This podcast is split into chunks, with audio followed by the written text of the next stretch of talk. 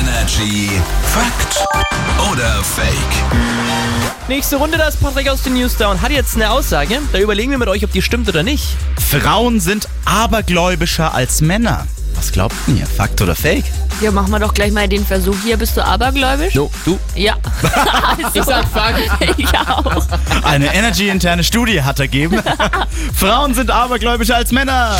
Fakt. Ja, haben wir doch gesagt. Ja. Fast 40% aller Frauen geben das auch offen zu. Darunter ist wohl auch Jase. Ja. Bei den Männern sind es übrigens 21%, die so, Aha. naja, Angst davor haben, unter einer Leiter durchzugehen vor schwarzen Katzen und sowas. Ja, ja. Genau. Ähm, übrigens, es hat sich auch rausgestellt, was denn so der Top-Glücksbringer für Frauen ist. Und zwar das vierblättrige Kleeblatt. Jase. Die gibt es nicht. Das ist ein Mythos. Gehst du auch zu die Förder ins Stadion, sag einmal. Freilich. Ich war noch nie im Fußballstadion. Da wird's Zeit.